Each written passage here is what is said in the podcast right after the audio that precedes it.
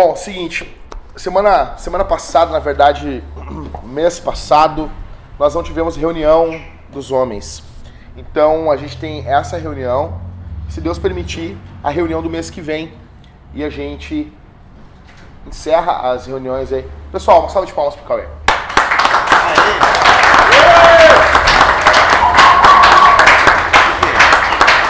Pessoal, toda vez que vocês verem o Cauê com o cabelinho assim, tipo de hemofílico,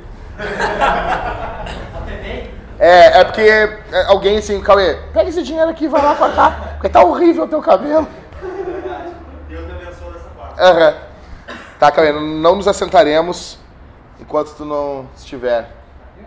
Ele não cantou hoje, ele chamou a atenção de outro jeito. Gurizada, eu quero relembrar algumas coisas com vocês, como é que foi esse ano com a gente. Então, ah, no recreio. cara. recreio. É o recreio. O Lázaro chega 9 horas e fala ele recreio. Tô aqui sentado.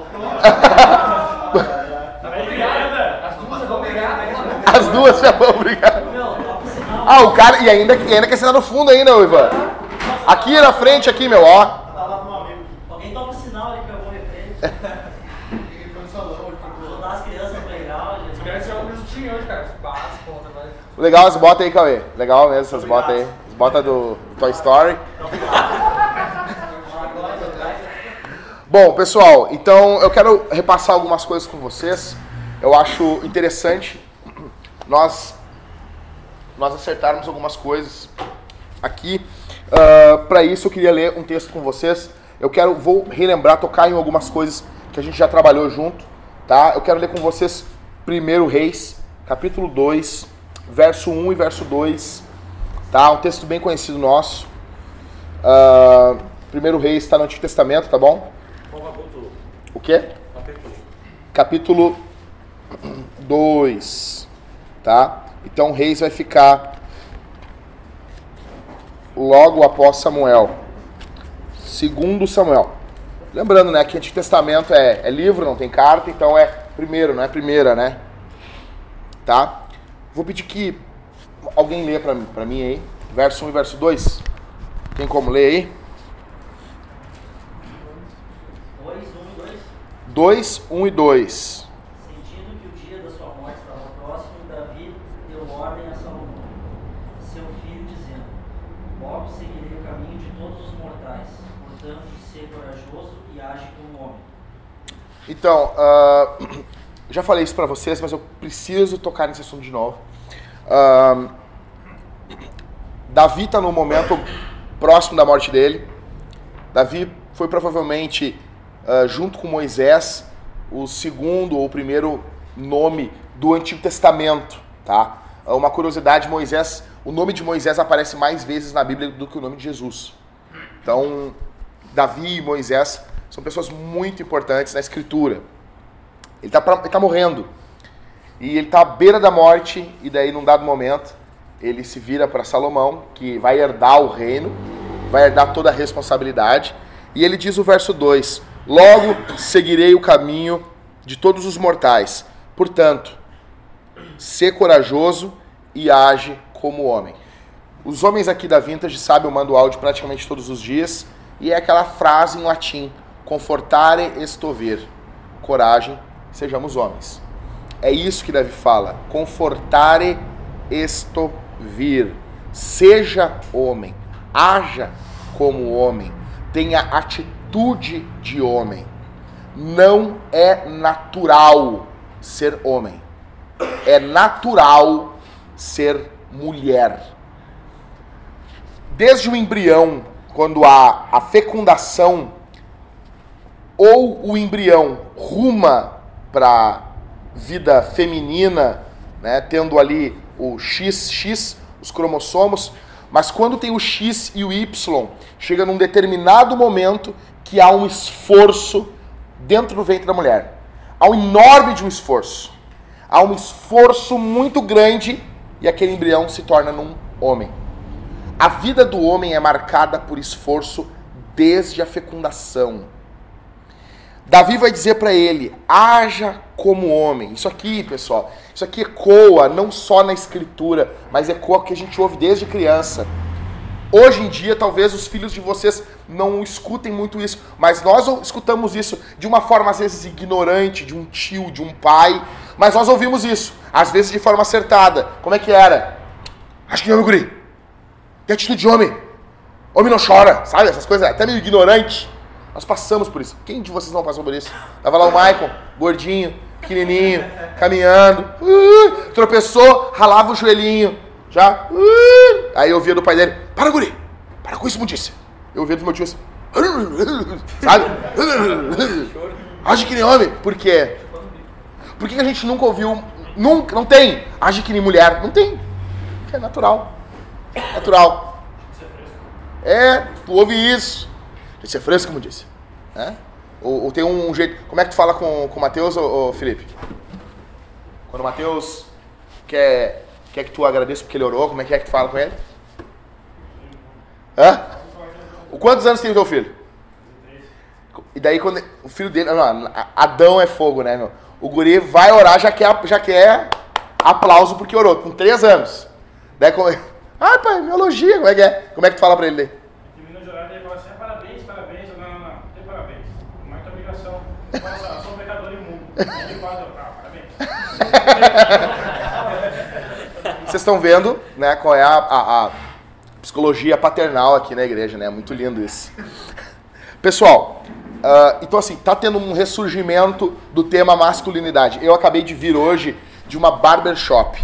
Rodrigo Bibo de Aquino, meu amigo, pagou para mim lá e disse, ah, vai fazer teu cabelo, cortar, vai fazer um casamento amanhã, tem que estar tá com o cabelo, com a barba decente. Então esse aqui é o máximo que eu chego, entendeu? Esse aqui é o máximo, esse aqui é o máximo. Mas é um ambiente todo masculino, nós ficamos jogando uma, um, uma sinuca lá, aprendi a jogar sinuca hoje. Só jogava snook, porque eu morava em vila. Não, eu não era playboy que nem o Halisson, entendeu? O Halisson andava de roller, usava dois brincos na orelha, passava óleo no corpo quando fazia musculação. Mas, então assim, eu morei no campo da Tuca, tá ligado? Então assim, ó, lá na, na Tuca era uma ficha pro Snook. O Snook. Depois, é, ele enfiou na cabeça que eu usava como escolar, meu. Eu nunca usei isso, cara. Nunca usei isso. O cara fala que eu andava de combi escolar. O cara surfa. O cara surfa. Alguém que surfa pra mim ou é gay ou é rico. Rico excêntrico, entendeu? Pobre. Eu vi um pobre surfar. Não vê isso. E o Halisson surfa. Surfa. É? Quando é que... Então, mas voltando, pessoal. Então, fui num barbershop, um, um ambiente masculino. Aquele que tu foi com o Rodrigo lá, o, o, o Fui com o Rodrigo hoje lá. Tinha que cortar o cabelo, pá. Pô, jogamos uma sinuca de graça. Os caras. Atendimento dos caras fera. Botaram uma toalha quente na minha cara hoje, tá ligado? Fiquei trifeliz, assim. Mas é, mas é, mas, mas é. Mas isso é, ó. É que o pessoal não.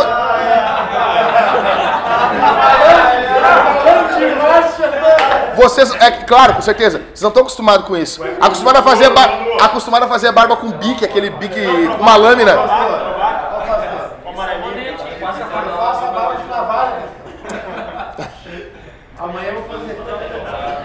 Voltando, seus, seus, oh, seus, seus imundos satânicos. Voltando. Seu bando de imundo. Tá tendo esse tentativa de ressurgimento do tema masculinidade, né? No mundo, na igreja. Então, a minha proposta para vocês não é criar uma moda, não é que todos usem barba, alguns não tem como, né? A gente entende, né, Cauê? Ou, ou assim, não é que agora vocês não possam dirigir um Ford Ka, tá entendendo? Claro que é estranho, né? Né? Ah, não, ganhou um Ford Ka, tudo bem, isso é uma coisa, né? Diferente. Mas o novo Ford Ka é bonito, cara. É, é, bem bonito. É que nem usar New Beetle. O novo ou antigo? O antigo, tu falou o antigo, aquele. Novo Ford Ka. New Beetle, não tem problema. O cara quer ter um New Beetle, quer ouvir Beyoncé no, na rádio, né? A questão não, a questão central não é essa. Não é quanto que o cara levanta no supino, não é, não é, não é no centro, se o cara consegue trocar o óleo do carro. Quem aqui de verdade troca o óleo do próprio carro? A maioria dos homens hoje não troca mais o óleo do carro. Eu não sei trocar o óleo do carro, meu. Entendeu? A questão central não é essa. É bom. Claro que é bom. Eu olho o cara trocando o óleo do carro, eu quero aprender, né? Meu, deve ser fera. eu quero trocar óleo do próprio carro. Mas a questão, a questão central da masculinidade não é essa. Não é se tu dirige um Ford K ou ouve Beyoncé, ainda que seja estranho, mas não é essa a questão. Não é se tu levanta 50 no supino ou se tu conta ainda, ah não, eu tô contando a barra olímpica. Homem não conta o peso da barra. Mas a questão não importa. A questão central não é essa. Tá, Matheus? O peso da barra não conta. Eu tenho certeza que o Matheus, quando calculava na academia, quanto que levantava, calculava, né, Matheus? Ah, eu, eu, eu só, é tanto, tanto. Pessoal, se essas coisas não definem um homem, o quanto que ele levanta, se ele gosta de Beyoncé, se ele ouve, se ele tem um Ford K, isso não define um homem. A gente brinca aqui, mas isso no fato, no fundo, no fundo, não define. O que é que define um homem? Porque Davi está falando para Salomão agir como um homem, tá? Então, um verdadeiro homem, pessoal, ele vai ter uma atitude contracultural. Para isso eu queria analisar com vocês bem rápido duas coisas aqui. Primeiro, o fenômeno dos homeninos. Eu já falei isso para vocês um pouco. A gente tem uma, uma conversa bastante constante sobre isso, mas eu queria que vocês notassem alguma coisa. O fenômeno dos homeninos são os homens que prolongam a adolescência. Eles não são meninos e não são nem homens. Tá? O Darren Patrick vai criar, vai cunhar esse termo homeninos. Tá? E a cultura moderna encoraja esse tipo de, de ressurgimento. Uh, quem aqui já viu Ben-Hur, o antigo? Quem aqui já viu Covades? Vão ver? Tá. Mas assim, vocês vão ver um filme antigo, vocês vão ver lá, os Dez Mandamentos, o antigão. Vocês viram? O principal do filme é um homem seus 40 anos. Hoje, quando tu vai ver um filme, não tem problema ter esse tipo de filme, não estou falando mal desse tipo de filme. Mas o problema é que a cultura molda hoje que esse é o padrão. Tu vai ver o filme hoje High School Music. Ah, mas é de escola. Mas aquilo hoje está tentando moldar esse tipo de filme, esse tipo de, de ideia, que isso é o ideal. Então hoje, a, a, o que a cultura vende para nós é que a idade ideal são, é a adolescência. Então nós temos o quê? Nós temos homens com seus 40, 42 anos. Cadê o Marcos? Marcos não, não, não veio aqui ainda. Ah, ele estuda sexta. A gente estava no GC ontem, foi conversado sobre o chefe, o cara com 42 anos de idade, 42 anos de idade, se formou há pouco tempo, uh, mora com a avó, tem uma noiva há 8 anos, tá? E não tem atitudes, ele é o chefe do setor onde ele está, trabalha num, num hospital, e ele, ele, ele, não lida com baixo, ele não lida de baixa pressão. Então tem coisas que colocam em risco a vida de pacientes, mas ele não peita os outros chefes e ele deixa passar, porque ele tem pavor de pressão. Ele tem 42 anos e ele é um menino com 42 anos, é um homem, um menino. Então é, a cultura ela apresenta para nós e vocês são tentados a isso, a não terem uma vida de um homem. E a, a marca da vida de um homem, eu queria explicar para vocês alguma coisa. 48% dos homens americanos, isso aqui é uma, pesquisa americana, entre 18 e 34 anos, ou seja, basicamente a nossa idade aqui, jogam videogame de 3 horas para mais durante o dia. Cara, olha só. Praticamente metade desses homens de 18 e 34 anos jogam mais de 3 horas de videogame todos os dias. 95% dos consumidores de jogos de computador e 84% dos consumidores de jogos de console têm mais de 18 anos. Eu não estou falando contra o videogame, tá? O jogo Halo, o jogo Halo 3 faturou. O jogo Halo 3 Halo faturou mais de 3 milhões de dólares nos Estados Unidos na primeira semana. E mais de um milhão de pessoas jogou esse jogo no Xbox nas primeiras 20 horas após o lançamento do jogo. 75% dos chefes de família jogam esse tipo de jogo. 9,7 milhões de americanos vivem com um companheiro não casado do sexo oposto. E meio milhão de americanos vivem com um companheiro do mesmo sexo. A cada segundo, ó, a cada segundo são gastos 3.071 dólares em pornografia e 28.258 usuários de internet acessam conteúdo pornográfico por segundo. 372 usuários digitam termos de busca para pornografia por segundo na internet. A cada 39 minutos, um novo vídeo pornográfico é feito nos Estados Unidos. Nos Estados Unidos, 13 mulheres são estupradas a cada 10 minutos. 78 estupros por hora, 1.872 estupros por dia, 56.160 estupros por mês, 683.280 estupros por ano. Mais de meio milhão de mulheres são estupradas por ano na América, um país que tem livre porte de armas. Imagina no nosso contexto. Um em cada três americanos sofrerá agressão sexual ao longo da vida. E aqui eu não estou me juntando com o discurso feminista, mas nós temos que admitir que a esmagadora maioria das pessoas que promovem o abuso sexual na sociedade, para homens e para mulheres, são feitos por homens. O aborto cresce assustadoramente e nós não podemos.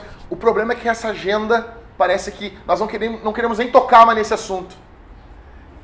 E existe, cara, nós podemos dizer que não existe. O principal culpado do crescente número de aborto no mundo é o homem. Porque, cara, na verdade, eu já conversei com várias mulheres que queriam fazer aborto.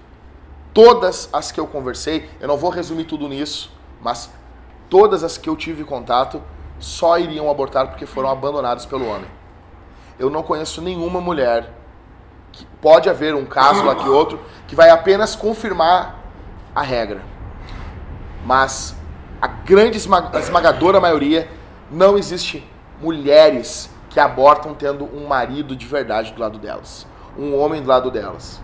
O que tem é um cara que quando para ter uma ereçãozinha com o tiquinho dele, para ter uma gozadinha de 3 segundos, 6 segundos, ele vai lá revirar os olhinhos, ter um filhinho, Aí quando a mulher fala que tá grávida, ele some, ele foge. Ou manda ela abortar. Né? Ou manda ela abortar. Então, o meninos tem a vida baseada na fuga das responsabilidades e na fuga do sacrifício, as duas principais marcas que nos distinguem das mulheres. Responsabilidade e sacrifício. Mulheres podem ser responsáveis? Sim. Mulheres podem se sacrificar? Sim. Mas essas são as nossas principais marcas. Efésios 5:25. Vós, maridos, amem as vossas mulheres, assim como Cristo amou a igreja e se entregou por ela. Jesus se responsabiliza pela igreja e Jesus se sacrifica pela igreja. Aqui está a marca da verdadeira masculinidade. A gente pode brincar se nós pegarmos aqui no domingo, estiver vindo para cá e nós alguém abriu o banheiro e o Pedro estiver lá dentro vendo um clipe da Beyoncé, feliz, alegre, vai ser estranho isso, isso não vai ser estranho, mas essa não é uma marca certa ou não da masculinidade, ele pode ver, ele pode pegar assim, ter um sonho de ter um New Beetle uh, verde limão, é estranho, é estranho, é um sinal amarelo piscando, é, é um carro muito alegre, Mas pode haver homens assim. Agora, o que não pode é o Pedro, me permite te usar como exemplo, Pedro, querer ter uma vida pautada em algo que não envolve sacrifício e responsabilidade. Então, houve um naufrágio moderno na década de 90 e quando os caras encontraram as pessoas que estavam nos botes, cara, 95% das pessoas que estavam nos botes eram homens jovens entre 30 e seus 40 anos fazendo um paralelo totalmente inverso quando encontraram os botes do Titanic. Aquela famosa frase: mulheres e crianças primeiro. Eu não me lembro o nome desse naufrágio, mas uma, uma, uma mulher que estava lá disse que viu que uma, uma outra mulher que estava com a perna quebrada foi arrancada diante do bote por um homem. A nossa masculinidade hoje mundial, ela está totalmente destruída. E eu quero dizer uma coisa para vocês o governo, a escola, as famílias não têm a resposta. Quem tem a resposta é a igreja. É a igreja que traz esse conceito de nobreza, de honra, que é adotado pelo cavaleiro da era medieval. Esse conceito de honra, esse conceito de sacrifício, que norteou os contos de amor, de romance, por muito, muito tempo. Mais de 70% dos meninos que estão sendo criados hoje na igreja, dos guris, dos rapazes, das crianças, abandonarão a fé antes dos 18 anos. Estamos precisando urgentemente de homens. Nós não plantamos igreja sem homens de verdade. Nós não teremos uma sociedade hoje decente sem homens de verdade. Eu arrisco a dizer, a maior parte dos crimes que são cometidos em Porto Alegre são cometidos por homens. Ok, mas quais são as marcas dos homens? Bem rápido, para não cansar ninguém aqui. Eu quero que alguém leia para mim 1 Coríntios 11, do 7 e o verso 8. 1 Coríntios 7. Não, 1 Coríntios, perdão, 11, verso 7 e verso 8.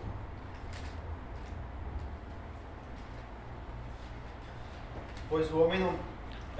Lê, lê, lê, lê. Pois o homem não deve cobrir a cabeça, porque é a imagem e a glória de Deus, mas a mulher é a glória do homem. Porque o homem não veio da mulher, mas a mulher do homem. Lê de novo esse texto aí. Pois o homem não deve cobrir a cabeça, porque é a imagem e a glória de Deus, mas a mulher é a glória do homem. Porque o homem não veio da mulher, mas a mulher do homem. É forte esse texto. Paulo está tratando uma questão aqui de véu na igreja de Corinto e no meio das entrelinhas, muita parte da teologia é feita assim. Uh, os apóstolos estavam falando e, e enquanto estavam resolvendo uma coisa, eles, pum, cuspiam uma coisa e aquilo ficava ali. E muita da teologia é feita dessas declarações que não são a questão primária num dado momento. Mas resolvendo esse problema na igreja de Corinto, Paulo vai escapar. Vai dizer: na mentalidade apostólica, o homem é a glória de Deus e a mulher é a glória do homem. Esse texto aqui ele é considerado ofensivo por muitas mulheres. Esse texto aqui é considerado uh, uh, totalmente sem sentido por muitos homens. Nós vivemos num mundo de homens egoístas. Muitos se utilizam da sua força, influência e posição para literalmente esmagar as mulheres. Eu conversei um pouco com o Rodrigo, então sempre com o Bibo, sempre quando está perto da reunião de homens, eu me lembro as motivações que a gente está fazendo nessas reuniões com vocês. Para que vocês, para que eu, nós não nos tornemos homens abusivos com nossas esposas. Caras, eu venho de um, de um lar que eu vi minha mãe apanhar pro meu pai, apanhar pro meu padrasto. Eu sei, de, eu, eu venho de um contexto, caras, que a minha mãe tá de pé e o meu padrasto com 1,80m chuta a canela da minha mãe de forma violenta, a minha mãe de 1,5m. E a minha mãe olha para mim, eu tinha em torno de uns 12 anos, menos de 50 quilos, e a minha mãe diz assim: Não, filho, não doeu, tá tudo bem. Segurando para não chorar na minha frente. Esse é o contexto. E tu tendo um corpo mínimo, era magro, criança, pequeno, queria vingar minha mãe naquele momento, eu tinha condições. Só que uma coisa ali, ali, cara, naquele, naquele mini inferno, porque isso é inferno, cara. Naquele mini inferno, dentro de mim eu disse, eu vou ter uma mulher na minha vida e eu vou tratar ela bem. Eu vou cuidar dela, cara. E ninguém vai bater nela. Caras, o governo pode ter um, uma boa intenção, só que eles não têm a resposta para nós. A nossa resposta está na palavra. Paulo está dizendo: o homem é a glória de Deus e a mulher é a glória do homem. Resumindo isso aqui basicamente para vocês. Isso aqui, em hipótese alguma, expressa privilégio do homem sobre a mulher, porém responsabilidades. Pois da mesma forma que Deus ama a igreja e Cristo se entrega por ela, agora o homem deve imitar essa atitude divina pela sua mulher. Quando Deus diz, o homem é a glória de Deus e a mulher é a glória do homem, Deus está dizendo, da mesma forma, homem, como eu me relaciono contigo, te cuidando, te nutrindo, te amando, me responsabilizando por ti, é dessa forma que tu te, que tu te relaciona com a tua mulher. Deus grita com vocês? Deus é estúpido com vocês? Deus age sem amor com vocês? Deus já traiu vocês? Esse é o chamado para nós reproduzirmos essa atitude divina, ainda que de forma imperfeita não estou aqui evocando perfeição. Vai ser imperfeito. Masculinidade é uma jornada. Nesse mundo aqui é uma jornada. Nós estamos olhando lá o nosso Salvador e modelo, Jesus. E a gente ruma, caminha com Ele, em direção a Ele. Nós somos a glória de Deus. Cara, quando vem a tentação da pornografia, nós devemos parar e pensar: eu sou a glória de Deus. Quando vem a tentação da colega de trabalho, nós devemos pensar: eu sou a glória de Deus. Quando vem a tentação de pegar e fazer uma maldade, a ponto de destruir pessoas que nós consideramos muitas vezes erradamente como inimigos, nós devemos lembrar: eu sou a glória de Deus. Nós recebemos de Deus amor, doação, misericórdia, compaixão. Assim, a mulher deve se alegrar em saber que ela é a glória do homem, pois este agora é responsável por ela em amor, doação, misericórdia, compaixão, cuidado. Ou seja, o homem reproduz o cuidado do Criador na sua esposa. Ele é responsável. Isso é lindo, é divino, é bíblico e para nós aqui essa noite é assustador. A minha pergunta para vocês não é se vocês são esse cara aqui. A minha pergunta é: vocês têm pelo menos o sonho de ser esse cara? Vocês têm pelo menos o sonho de ser um marido decente? Vocês têm pelo menos o sonho de não ser um aproveitador? Vocês têm pelo menos o sonho de ser um cara que cuida da mulher de vocês? Vocês têm pelo menos o sonho de reproduzir na esposa o tratamento que Deus tem com vocês? Vocês acham certo transar trepar, fuder e depois abandonar uma mulher? Vocês acham certo a nós estarmos aqui e, e, alguém aqui no nosso meio saber que tem um filho antes do casamento e vocês vivem como se não tivessem tido esse filho? Vocês acham isso certo? Não, agora tem uma nova vida com Jesus, o caramba, rapaz. Se alguém aqui no nosso meio sabe que tem um filho antes do casamento, antes da fé, não importa. Se foi depois ou antes, Tu é pai, tu tem que cuidar, tu tem que amar, tem que dar tempo, tem que dar dedicação e não fingir que não aconteceu.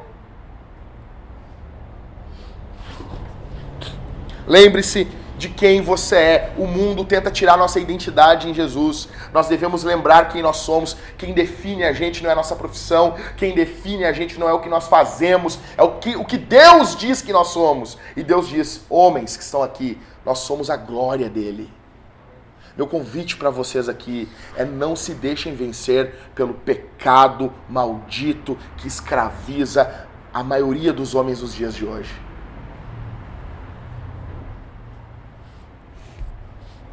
Então, em primeiro lugar, nós somos a glória de Deus. Em segundo, a Escritura nos chama. É só três pontinhos, tá? Não é 17, 20, é bem rápido. Então, em segundo, a Escritura chama a glória de Deus, o homem, para assumir suas responsabilidades. Eu vou pedir que alguém leia em Gênesis 3, do 9 ao 13. Gênesis, capítulo 3, primeiro livro da Bíblia. Pode ler para nós, Mateus? Tá? Então, Gênesis, capítulo 3, tá? Verso 9 até o verso 13. Pode ler, Mateus. Mas o Senhor Deus chamou o homem, perguntando: Onde estás? O homem respondeu: Ouvi a tua voz no jardim e tive medo, porque estava nu, por isso me escondi. Deus lhe perguntou outra vez: Quem te mostrou que estavas nu? Comeste da árvore da qual te ordenei que não comesses? Respondeu então o homem: A mulher que me deste deu-me a árvore e eu comi. E o Senhor Deus pergunta, perguntou à mulher: Que foi que fizeste? E ela respondeu: A serpente me enganou e eu comi. Quem é que pega o fruto primeiro? Eu. Foi Eva. Foi Eva, né? Deus deu um mandamento, só tinha um mandamento. Digamos que tivesse mil árvores no jardim. A Bíblia diz que os mandamentos do Senhor não são penosos. Lá em João. Tem mil árvores. Deus diz assim: não vai comer de uma. Então nós temos a, a, a noção que teria uma base de 999 árvores frutíferas que o homem poderia comer, se deleitar. Podia comer piqui, podia comer uva, podia comer tudo, velho, tudo. Comeu o quê? Piqui, é que, é que, é que ele é goiano, aí daí ele come esses bagulho baiano, nordestino, ele fica louco com a gente, tá ligado? Mas, ou seja, podia comer muita coisa. Só tem um fruto, um fruto. Os caras não importa que fruto era, se era maçã, ou se alguns vão dizer que era figo. É coco, é coco. Coco. Porque tomou e comeu. Tomou e comeu. Muito bom. A questão é, não podia comer de um fruto. Só um, cara. Deus disse só um. Aí, Adão tá junto com Eva ali. O Rodrigo tem uma interpretação desse texto fantástica. Deus disse que quando o homem comesse, o homem ia morrer. O homem provavelmente já estava cercando aquela árvore fazia tempo. Quando a mulher vai até a árvore, a serpente tenta a mulher, o homem está perto, porque a Bíblia diz que ela pega depois o fruto e dá para o homem. O homem vê a mulher pegando uma, um fruto, sendo que Deus disse: se comer, vai morrer. A impressão que passa é que, vamos ver mesmo se vai morrer. Comer, mulher. Esse é o cuidado de Adão com a mulher dele. Olha só. Vai que não dá nada. Vamos, vamos ver. Olha só. A mulher pegou o fruto. A mulher comeu o fruto. Aconteceu alguma coisa com a mulher comeu o fruto? Não nada. Deus falou, a mulher ouviu Deus falando. Deus falou para Adão. Aí quando Adão come o fruto, tá feita a merda. O que, que o verso 9 do capítulo 3 de Gênesis diz? Mas o Senhor chamou Eva. Eva, por que, que tu fez isso? Eva? Foi assim? O que, que o texto está falando aqui, cara? O texto está falando de responsabilidade.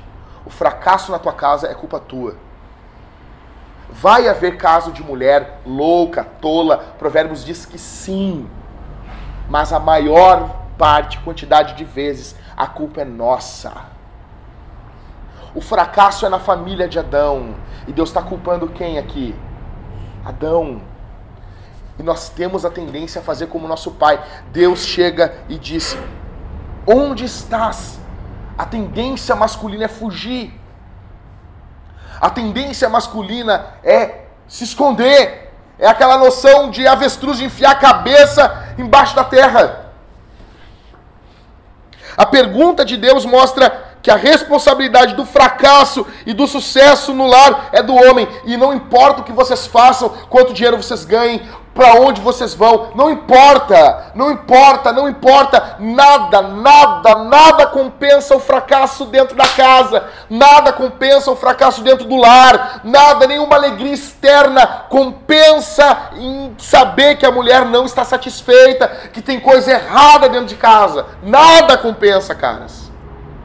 E eu vou dizer uma coisa: homens na igreja têm um grande problema. A mulher chega no culto, toca o louvor, se a coisa tá ruim, desculpa o termo, mas não tem outro, a coisa tá fodida dentro de casa. O que, que a gente vê da mulher? A mulher chora, rapaz. A mulher chora.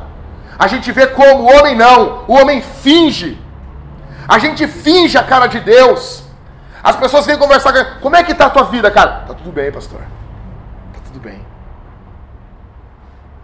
Por quê? Porque o homem é fingido, cara. A gente é Adão. Mulher não. Começa a tocar o louvor, começou o sermão, mulher já debulha chorando, velho. Ah, mas eu conheço uma que não é assim. Exceção. Só comprovou o que eu falei. A regra foi comprovada pela exceção. A grande maioria Pergunta pra mulher, como é que tá, como é que tá tua vida, irmã? Ai, pastor, não tá bem. Meu casamento não tá bem. Abre o peito, já fala. Nós não. Tá tudo bem. Tá tudo sempre bem. Eu fico louco, velho. Eu fico louco falando com os homens da nossa igreja e com os homens de fora. Como é que tá? Tá bem.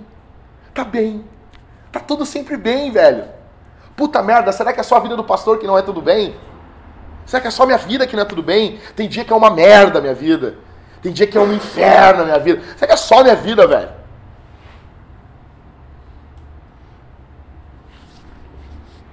Adão, onde é que tu tá, Adão? Coloca o nome de vocês aqui, Jackson. Onde é que tu tá, Jackson? Deus chegando na minha casa, a minha casa, uma bagunça. Eu, eu tratando minha mulher como um bicho, eu tratando minha mulher como, como somente um depósito de esperma, eu tratando minha mulher somente como, como um nada, eu não cuidando da minha vida, não cuidando da, minha, da vida da minha família. Deus chegando, abrindo a porta da minha casa. Aqui, ó, ó. Onde é que tu tá, Jackson? Deus não está chamando a Talita, Deus está chamando o Jackson, Deus não está chamando a Sulamita, Deus está chamando o Ivan, Deus não está chamando a Suna, Deus está chamando o Maicon, Deus está chamando a gente. Não é a Priscila que Deus está chamando, é o Halisson. Onde? Coloca o teu nome aqui.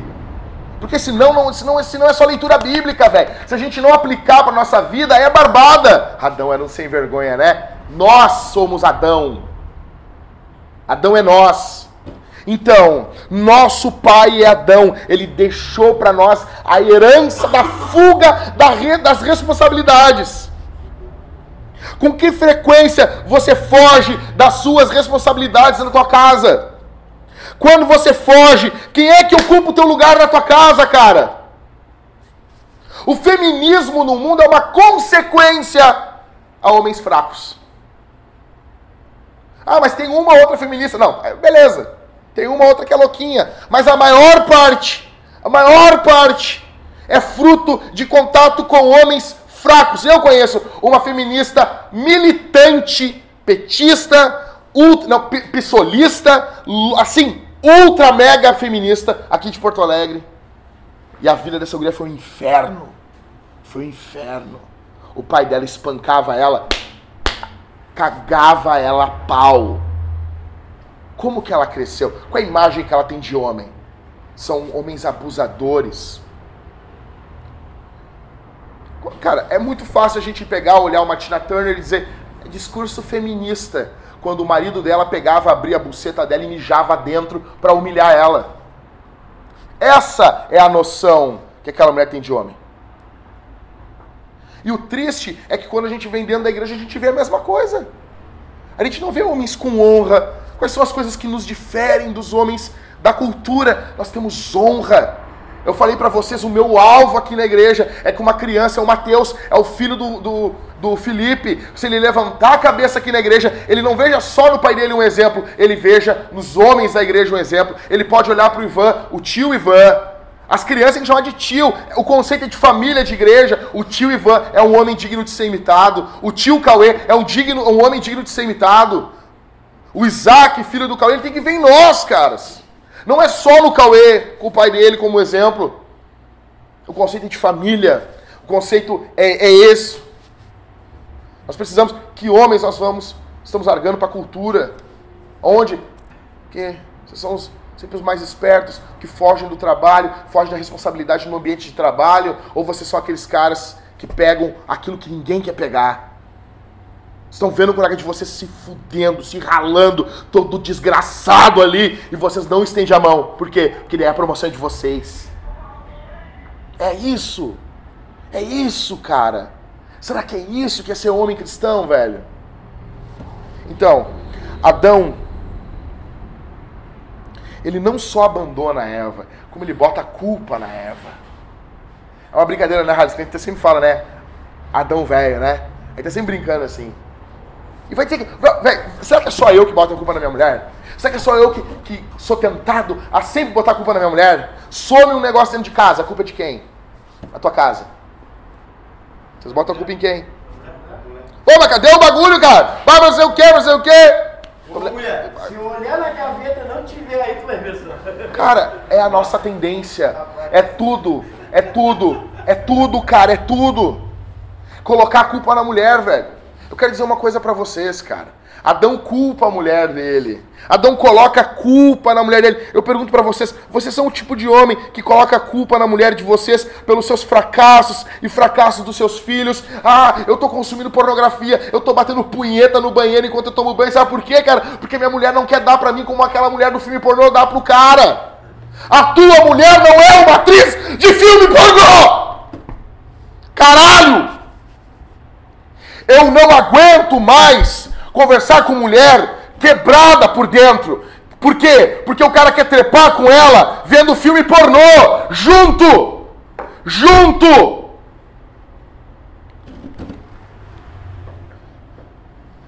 As nossas mulheres não são atrizes de filme pornô.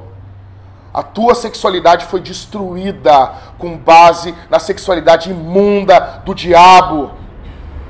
Deus deu prazer, Deus deu alegria dentro do casamento. Cara, ninguém está falando aqui o que, que tem que fazer ou não, não é isso aí. Só estou dizendo que a tua esposa tem que ficar à vontade contigo. E se tu tá tendo contato com pornografia, para de culpar a tua mulher. A culpa é tua. A culpa é só tua, não é de mais ninguém.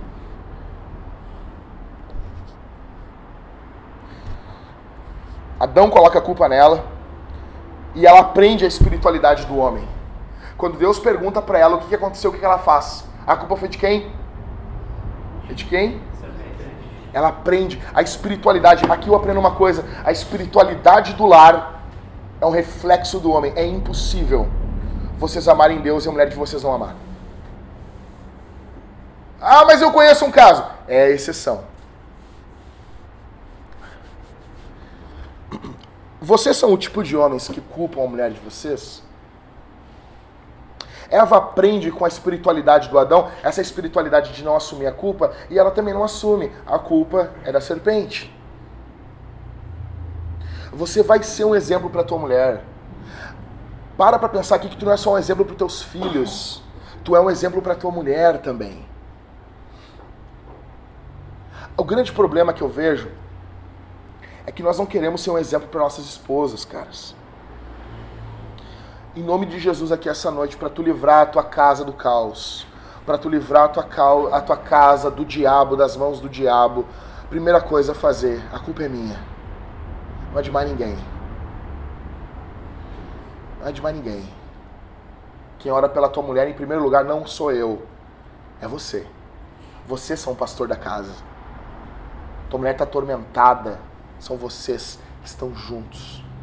Uma média de duas vezes por ano, minha esposa acorda chorando, porque a minha esposa é órfã de mãe, perdeu a mãe com seis anos de idade. Uma média, ela acorda duas vezes por ano chorando com saudade da mãe.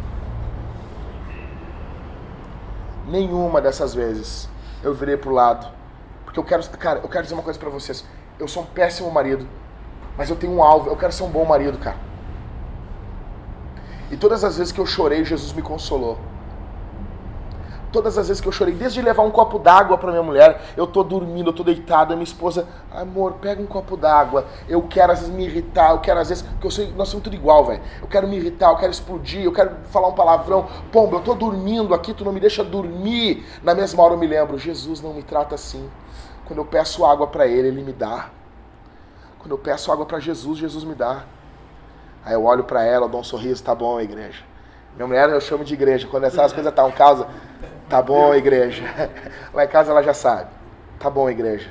Vou lá buscar água para ti. Quer mais alguma coisa, igreja? E eu tô falando aquilo no fundo, no fundo é para mim, cara. Coloque, vamos colocar na nossa cabeça junto aqui. O estado que tá a tua casa e a minha é culpa nossa. Minha vida não é perfeita, velho. Então é, nós estamos tudo no mesmo barco aqui. Em último, então o homem é a glória de Deus. Coloque isso na cabeça de vocês. Vocês são a glória de Deus. Bata no peito, sim, sou a glória de Deus. Sou a glória de Deus. Chega em casa, chama tua mulher de glória. Minha glória. Como é que tá a minha glória? Entendeu? Ela não vai entender. Hum, se dane. Chega, quer dar um abraço dela assim. Cara, eu fiquei tão feliz, sabe? Eu fico tão feliz quando chega domingo, depois da reunião dos homens, agora, tipo assim, tipo domingo agora. Aí vem 13 irmãs falar comigo: Pastor, o que, que aconteceu sexta aqui? Meu marido voltou tão alegre, voltou tão feliz, voltou me tratando tão bem. Velho, isso é a palavra de Deus. E último, Amém? O Michael já quer avivamento do casamento. O Michael já quer procriar, copular. Deus vai te abençoar mais. Pessoal, em último, o caminho desse homem é para a maturidade. A, a, a, a, a masculinidade não é um estado, é um caminho, é um percurso, é uma jornada. Tá? Então, alguém lê para mim Gênesis 2, 24. Pode ler, Matheus? Tu tem que sair correndo agora, Matheus. Tá segurando, me dá um nervoso. Ver as pessoas segurando. Me dá aqui, Matheus, por favor. Me dá aqui, eu não quero ficar nervoso. Deus, a pessoa fa- segurando a mochila assim, ó. Sim, parece que já inclinada. Meu Deus do céu. Da Meu Deus do céu, tu vai jogar, Matheus. Tu vai jogar. Matheus, vamos lá. 2,24. Portanto, o homem deixará seu pai e sua mãe e se unirá à sua mulher, e eles serão uma só carne. A- a- a- Deus fala o que pra mulher aqui nesse texto aqui? A mulher vai deixar pai e mãe? Quem é que deixa pai e mãe? A mulher, ela tá debaixo da autoridade dos pais, ela passa, continua, a vida dela continua agora, tá debaixo da autoridade do marido. Mas autoridade na Bíblia nunca é algo pra. Nós temos essa noção de queda. A autoridade na Escritura é sempre assim, velho. Quem se ferra é quem tem autoridade. Jesus é o líder da igreja. Quando teve que ir pra cruz, quem foi? Jesus. A autoridade na Bíblia é sacrifício. Então, o homem deixará seu pai e sua mãe e se unirá à sua mulher, e eles serão uma só carne. A mulher não recebe esse mandamento porque ela passa agora a ser cuidada pelo marido, mas o homem deve amadurecer para casar. Eu já falei aqui um milhão de vezes, eu repito, a minha vida, cara, eu literalmente entrei no casamento com um babaca. Eu tenho vontade hoje, eu, há 11 anos atrás eu estava casando, de chegar dentro da minha casa e me cagar a pau. E me cagar a pau. Eu merecia, velho. Eu merecia uma tunda de laço. Não, eu não tô falando assim, ah, não sei o que, não, não é tanto. Não, eu, eu, eu me conheço, velho. Eu me conheço. Eu me lembro, cara, até o que eu pensava na cabeça. Eu, eu não amava minha mulher como eu amo hoje. Eu cre... já amava? Já amava. Mas não amava ela como eu amo hoje. Eu não tinha noção do que, que é o casamento. Ninguém me explicou, cara. Então, você que é casamento aqui, você deixou seus pais geograficamente, psicologicamente. Você não precisa de uma mãe. A tua mulher não é tua mãe. A tua mulher não é tua mãe. Ela é tua esposa. Uma só carne fala de unidade, também fala de vida sexual. Todo o teu impulso sexual é direcionado na tua mulher. Para mais nada. Tu não é mais amante de ti mesmo. Amém ou não amém? Todo o teu desejo sexual é direcionado agora para tua esposa. Tu não deixa ela em paz. Você deseja a sua mulher? Eu tenho uma notícia para te dar, velho. Se tu não deseja a tua mulher, tem gente que deseja. E tem nego que diz assim, base esse cara morrer aí, ó. Ah, tô grande. Solteiro, velho. Solteiro é assim. Tu nem morreu, eles já estão cuidando da tua mulher. E já te imagino, ah, vou chorar ali, três meses, já dou a garfada ali. Não é o caso, é semelhante, mas não é exatamente o caso. Nós temos o nosso meio, o irmão, eu vou olhar para ele discretamente. Ah, o Matheus é casado com a moça que o quê? Ela não era casada. Ela não era casada, por isso que eu disse que é semelhante. Ela era, tava namorando o cara, e daí quando ela acabou. Meu, ela acabou o namoro na segunda. Na terça o Matheus já tava assim, ó. Tava assim. Aí chegou um amigo ah, dos dois. Ô cara, pô, queria pôr Carolzinha aí, queria. Não, não é, não é o momento. Não é o momento. Ela está abalada. Por favor, dê um tempo pra ela. Matheus aqui, ó. Matheus aqui, ó. Ah, Matheus aqui, ó. Ah. E direto ao ponto. Matheus tá casado com a Carolzinha. Tem caso, sim. O outro é nosso presbítero Everton. Mariane acaba o relacionamento com o ex-namorado dela. Com o ex-prostituto. O que, que acontece? O cara era um lixo. A Mariane acaba o namoro com o cara na segunda. Diferente do Matheus que foi na terça, o Everton na segunda já tava na casa da Mariane.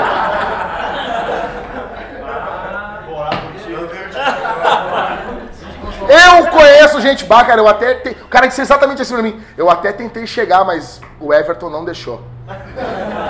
Resumindo, eu fiz o casamento do Everton e da Mariane. Estão aí casados.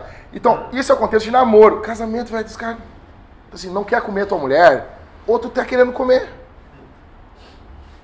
Então, assim, meu, meu conselho, meu conselho, assim, vocês, vocês querem morrer, velho? Chegar outro, usar, usar teu chinelo, botar os pés pra cima da tua mesa de centro, usar, usar o teu roupão, entendeu? Cagar de porno aberto no teu banheiro, dar cascudo no teu filho. Imagina, dar uns cascudos no teu filho ainda. Vocês querem isso é inferno, não é inferno isso aí? Isso é inferno. Pode pegar minha mulher, pode usar meu roupão, vai cagar de porno aberto no meu banheiro? Ah, tá, tá. Riscaram teus livros de teologia. Vocês imaginam isso aí? Aham. que droga. Então, imagina, Marco. Tá lá, tu botando aquela barra naquela biblioteca, não quer, né, Marco?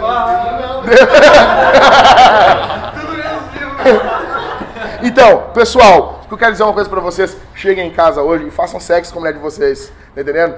E ela vai perguntar, por que, que foi isso? Chegou desse jeito assim? Pastor mandou. Pastor mandou. Mandamento pastoral. Pastor mandou, entendeu? Então, como pastor, como homem de Deus, sabe, cara, toda igreja ela tem assim, ela tem suas regras antibíblicas, tá entendendo? Então eu tô criando, eu já falei, quais são os nossos três mandamentos assim, extra-bíblicos aqui da igreja? Eu sei que não comer bacon. Um é comer carne, o segundo é qual? Tomar banho com a mulher e o terceiro é dormir. Entendeu? Então assim, o problema, o grande, o grande problema, o grande problema não é o problema ter mandamentos extra-bíblicos. O problema é tu escolher coisas ruins. Tipo assim, tu escolhe mandamento assim, não pode cortar o cabelo. Pô, por quê, cara? Por que não pode assim, bah, cara, o mandamento da nossa igreja tem que ir no jogo de futebol. Tá entendendo? O problema é que eles não sabem criar mandamentos extra-bíblicos. Então nós criamos três mandamentos. Não pode ser vegano aqui dentro. Segundo, tem que tomar banho ser vegano. Tem que tomar banho com a mulher. Tem que tomar banho com a mulher. E tem que tirar uma soneca. Só-. Hã? Depois de tomar banho com a mulher. Eu pensei que tava boa exegese. Come Então- carne, vai pro banho. Come carne, vai pro banho, dá a nicada no banho, já sai limpo, tá entendendo? E vai. Só limpem bem o box, porque se alguém tiver que tomar banho lá, né? Por favor, né? Come carne, passa por sobremesa vai pro Isso! E depois tirou a soninho com a mulher ali. Cara, Deus deu, Deus deu essa vida pra nós, cara. Uma benção. Por que, que a gente vai querer trepar com outra mulher, rapaz? O cara, ó, o cara ralado mesmo, o cara que, tem, que, que o pau levanta com a mulher dele, rapaz. Ah, a mulherzinha novinha, o pau levanta. Ah, é barbada, rapaz. Daí é barbada. A questão simples é: o que o texto está dizendo? Que o homem deixa pai e mãe e ele se une com a mulher dele. Que eu acredito que no hebraico se une no banho, tá? É um mandamento aqui. Se une no, no hebraico, tá? Tá, né? Boa exegese, né, mano? Boa, né? Se une. Então, assim, ó, velho, façam isso. Aproveitem a mulher de vocês. Se vocês não aproveitarem a mulher de vocês, outros aproveitarão. Meus solteiros vão sair daqui louco pra casar hoje. Essa é a ideia. Então, terminando, o que fazer? O que fazer agora? Sair daqui e fazer o quê? Em primeiro, reconheça que você precisa melhorar. Reconheça. Confesse seus pecados. Segundo, Jesus é Deus, nosso Salvador, mas Ele é também um modelo para seguirmos. Jesus não é só um modelo, pelo amor de Deus, não sai daqui pensando, Jesus era um cara legal e que eu tenho que imitar ele. Não, Ele é Salvador, Ele é, o- ele é o Senhor, Ele é Deus, mas Ele também é um modelo. Vamos imitá-lo com todas as nossas forças. Tá lá. O, o Felipe chega pro Mateus e faz, Mateus, assim. Mateus faz com. É? Mas ele tá imitando. É que nem a gente com Jesus. O cara olha pra Jesus e olha pro Everton. Bah, mas não tá igual, mas tá imitando. Bah, o Everton, tu não é igual a Jesus, mas dá pra notar que tá imitando. Dá pra olhar pro Mateus e dá pra ver, não é igual o Felipe, mas dá pra notar que tá imitando. Então vai ser imperfeito, mas dá pra notar que tá imitando.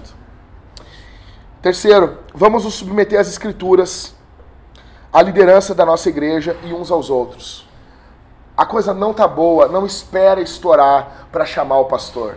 Eu já falei isso, eu tenho raiva. Os caras me chamam assim, pastor, eu preciso conversar com o senhor. Quando a merda tá feita, quando não tem mais o que fazer. Tá entendendo? O cara liga assim, pastor, pastor, o que, que foi, meu? Pastor, eu me masturbei, pastor. Tava bom? Por que tu tá me ligando agora? Pastor, eu- não sei, sorteio algo para me dizer. Posso falar? Pode, pastor. Toma vergonha na tua cara. Tu quer ter um orgasmo, não tem problema, trabalha o dia inteiro, casa com uma mulher e ela vai tirar roupa para ti de noite e, e tem orgasmos com essa mulher. Tá bom, pastor, tá bom. Assim. Eu, eu, eu tava no carro, e daí eu tava no carro, o carro lotado, e daí a Mariane sentou, esposa do Everton, no colo do Everton. E eu vi que os solteiros ficaram assim. Os solteiros ficaram assim, né? Eu disse, cara, tu quer ter uma mulher que sente no teu colo? Casa! tu vai ter uma mulher que vai estar no teu colo. Quarto, vamos lembrar quem nós somos. Nós somos Adão. Não vamos dar mole, cara. É, é muito sério. A queda está a um momento da gente. Quinto, vamos guerrear pelas nossas famílias. Vamos lutar pela nossa casa. É pecado nós não querermos ser homens. É pecado nós querermos ser homeninos. É pecado a gente querer agir como menininhos, como garotões da mamãe depois de casado. É pecado, cara. Talvez a tua mãe fica peitando a tua mulher, fica enchendo o saco da tua mulher. Eu amo a minha mãe, cara. Eu amo a minha mãe. Primeira semana de casado, minha mãe chegou lá. Aí o Jackson gosta assim. Eu disse, mãe, para. Agora minha mulher é a Thalita. Oi, grosso. Eu sou, sou grosso. Minha, minha, minha mulher é a Thalita agora. Entendeu? Minha mulher, a Thalita cozinha bem pra caramba hoje. Foi fazer o nhoque no primeiro ano de casado. O nhoque era, de ser várias bolinhas, foi uma bola só. Horrível. Horrível. Mas, ah, eu vou, vou, ligar pra minha mãe. Ah, mãe, a Thalita fez o nhoque. Vou, não, minha mulher agora é a Thalita. Vou comer o nhoque. Vou comer nhoque. Tá aqui, eu vou comer um bolotão assim, desse tamanho assim. Azar, rapaz. Azar. Agora, por quê? Porque quando a minha mãe Estava lá com 17 anos, casou com meu pai, não sabia nem fazer arroz. Meu pai aguentou o negócio. Meu pai nem crente era. Daí eu, crente, amo Jesus, tudo, vou. Agora minha mãe tem mil anos cozinhando, vou querer comparar com a minha mulher. E hoje eu acho que minha mulher cozinha melhor que a minha mãe. Eu acho que hoje ela, ela evoluiu um monte. Por quê? Cozinhando, cozinhando, ela ama fazer. Você sabe, a maioria que já foi lá em casa, já comeu lá em casa, sabe que a comida é boa. Eu, dá pra ver por mim que a comida é boa. Entendeu? Eu engordei o quê, cara? Eu engordei 60 quilos depois que eu conheci a mulher, rapaz. Dá pra notar? É. Não ser homem é pecado. A boa notícia aqui essa noite, para encerrar, é que Jesus foi um homem de verdade. Lutero, pessoal, ele tem a, a, a, sacada da grande troca, ok? A doutrina da justificação. A vida de Jesus não é só a morte dele que vem na nossa conta. A gente tem muita tendência a dizer assim: Jesus morreu por mim. Não, ele não só morreu, ele viveu por mim. Então hoje, todos nós aqui somos homens imperfeitos. Todos nós. Todos nós. Ah, isso aqui não é uma palestra motivacional para você sair daqui mais empolgados. Não. A gente tem que chegar ao final disso aqui e entender: eu não tenho como ser isso aqui. Somente por Jesus. Então a boa notícia: por que, que Deus não mata eu e você aqui essa noite? Sabe por quê? Porque a masculinidade de Jesus, se eu estou em Cristo, ela passou para mim. E a minha masculinidade imperfeita foi para Cristo na cruz. Então toda a vida dele, Jesus, ele vive uma vida se sacrificando e se responsabilizando pelas mulheres, pelos fracos, pelos excluídos da sociedade. Jesus se responsabiliza por eles. E isso tudo vem para minha conta. Então, em Jesus, eu tenho perdão, eu tenho graça, eu tenho um bom exemplo e eu tenho um padrão de vida que agora, a partir dessa consciência, passar a caminhar imitando Ele. O Espírito Santo pode transformar você aqui essa noite. O Espírito Santo pode transformar vocês aqui essa noite. Eu queria que vocês fossem sinceros na oração. Fossem sinceros. Em último, a missão de Deus nós não vamos cumprir a missão da igreja nesse bairro, nessa cidade. Nós não cumpriremos se não formos homens de verdade que amam Jesus. Que amam Jesus. Eu termino com a frase do John Bunyan, que foi o escritor do Peregrino. Maridos, sejam tão crentes a ponto de fazerem a esposa crente dizer: dois pontos Deus não apenas me deu um marido, mas um marido que é uma pregação diária de como Jesus trata a sua igreja. Que no final do dia nós possamos encerrar a nossa caminhada nesse mundo ouvindo isso da boca da nossa mulher. Se um dia Deus permitir que nós estejamos morrendo no hospital, as nossas esposas digam isso. Tu foi uma pregação para mim de como Jesus ama e trata a igreja. A tua vida foi um exemplo para mim. Que nós, ao morrermos, se morrermos antes das nossas esposas, deixemos um problemão para elas e para nossas filhas, porque elas vão ter um padrão tão alto de masculinidade para casar de novo, ou as filhas para casar, porque o padrão foi baseado numa vida que ama Jesus. É tudo sobre Jesus. Gente, eu queria orar com vocês. Onde vocês estão? Feche os olhos. Eu quero dizer uma coisa. Vocês são a minha maior alegria nessa igreja. Homens, eu confio em vocês. Eu confio em vocês. Eu não posso fazer as coisas sozinhos. Os obreiros não conseguem. Cuidem das mulheres de vocês. Cuidem da casa de vocês. Se levantem em oração. Expulsem o diabo da casa de vocês. Digam diante de Deus, dos anjos e do inferno que ali está um homem cuidando da família de vocês. Pai nosso que estás no céu, santificado seja o teu nome. Venha o teu reino. Seja feita a tua vontade, assim na terra como no céu. O pão nosso de cada dia nos dá hoje. Perdoa nossas dívidas, assim como nós perdoamos os nossos devedores, e não nos deixe, não nos induza à tentação, não permita que nós venhamos cair em tentação, mas nos livra do mal, porque teu é o reino, o poder e a glória para todo o sempre. Esteja com os homens aqui, Senhor. Perdoa pecados essa noite, Senhor. Perdoa os nossos pecados.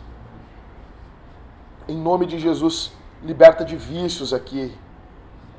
Que haja graça, que haja amor, que haja consolação no Senhor.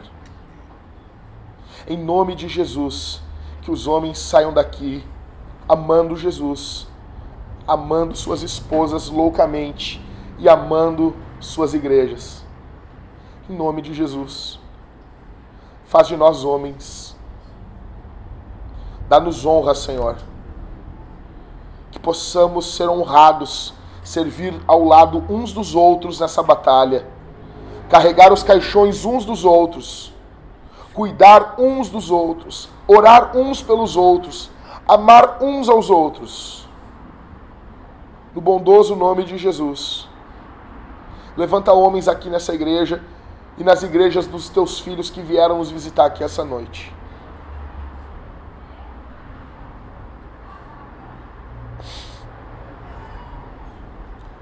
Nome de Jesus. Em nome de Jesus.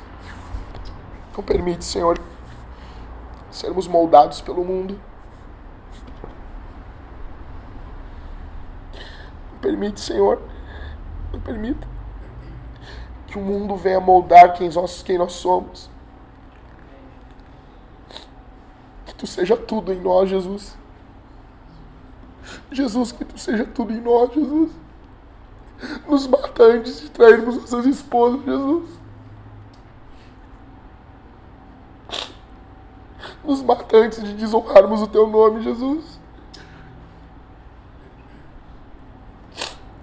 Jesus. Nós somos teus e confiamos no teu nome, nos levantamos à força do teu poder. Sai conosco, impulsiona-nos, faz de nós homens fortes e sensíveis, fortes diante do mundo, do pecado, fortes diante da malícia, fortes diante da maldade e sensíveis diante de nossas esposas e desses que sofrem no mundo possamos cuidar dos mais fracos, que possamos amar os mais fracos. Em nome de Jesus. Amém.